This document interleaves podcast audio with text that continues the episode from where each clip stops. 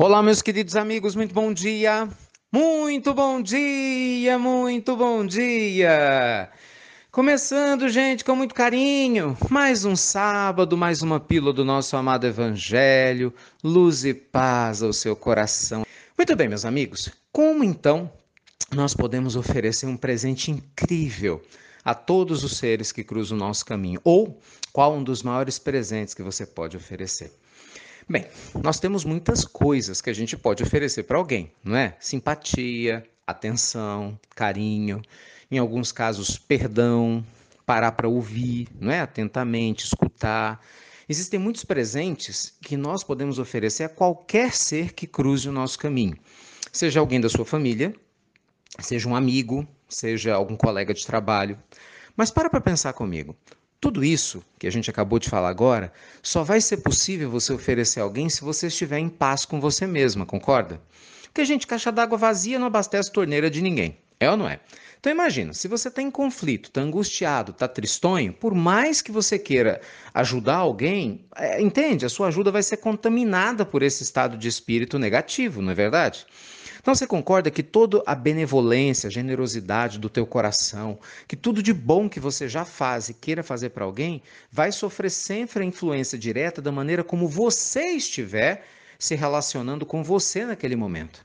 Então, gente, um dos maiores presentes que nós podemos dar para quem quer que seja é a nossa paz interior. É nós cultivarmos um hábito de viver em paz cultivarmos hábitos que nos tragam de volta para o nosso centro, para o nosso equilíbrio.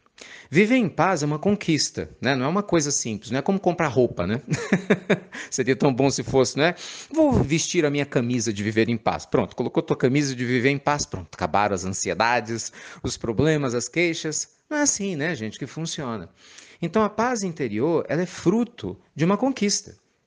Então, para a gente construir essa sensação de paz, todos os dias a gente precisa ter o quê? Pequenas atitudes que vão corroborar nesse estado de espírito. Por exemplo, se você é uma pessoa que procura prestar atenção nos outros, fala mais baixo, se você é alguém que faz silêncio para escutar o outro ao invés de querer impor sua opinião, se você é alguém que faz gratidão antecipada, valoriza, a gente falou disso, os pequenos milagres da vida, né?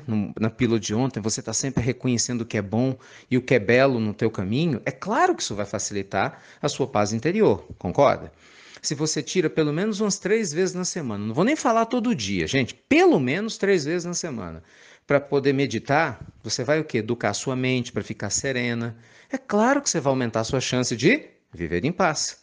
Entende? Agora pensa no oposto. Você é uma pessoa agitada, fala gritando, só fala o que vem na tua cabeça, vive de maneira explosiva, intempestiva, não faz nada para se acalmar. Entende? Inventa sempre um monte de desculpa para dizer que não tem tempo, mas para ter tempo para ficar nervoso tem. Mas diz que não tem tempo para ficar 15 minutos em silêncio. Não tem não, você não quer, diferente, né? Tempo é uma questão de escolha. A gente prioriza aquilo que a gente realmente quer. Aí fica difícil. Como é que você vai ter paz? E aí as pessoas falam assim, Ricardo, como ter paz com o marido terrível que eu tenho? Como ter paz com os filhos complicadíssimos que eu possuo? Como ter paz né, passando pela adversidade que eu estou passando. Aí eu vou te responder te perguntando: você acha que Jesus era alguém que não tinha paz? É óbvio que tinha, né? Porque senão ele não seria o Cristo. E você tem noção da quantidade de dificuldades que o Cristo teve que lidar? E ele nunca usou os problemas ao seu redor para dizer que ele não podia ter paz.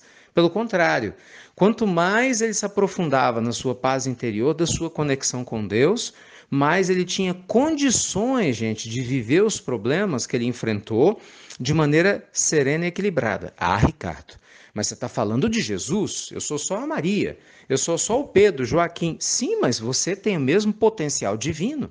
Então vamos parar, amigos queridos, de desculpas esfarrapadas. Vamos criar hábitos de paz. Hábitos que nos tragam harmonia, para para refletir com carinho onde na sua vida você pode criar mais hábitos que te tragam paz interior. Por quê? Porque se você está em paz com você, você vai poder doar muito mais de si para os outros. Então não tenha dúvida, nossa pílula do nosso amado evangelho de hoje, nesse sábado lindo, só quer te lembrar que um dos maiores presentes que você pode dar para quem quer que seja é a sua paz interior.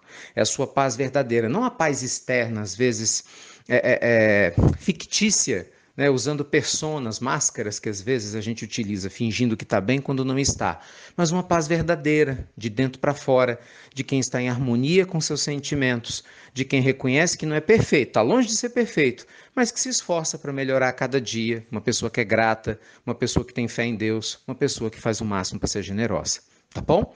Faz a sua reflexão aí, vê o que, que você acha que é possível fazer para melhorar, porque com certeza nós todos da humanidade precisamos muito da sua paz para nos inspirar cada vez mais. Tá bom?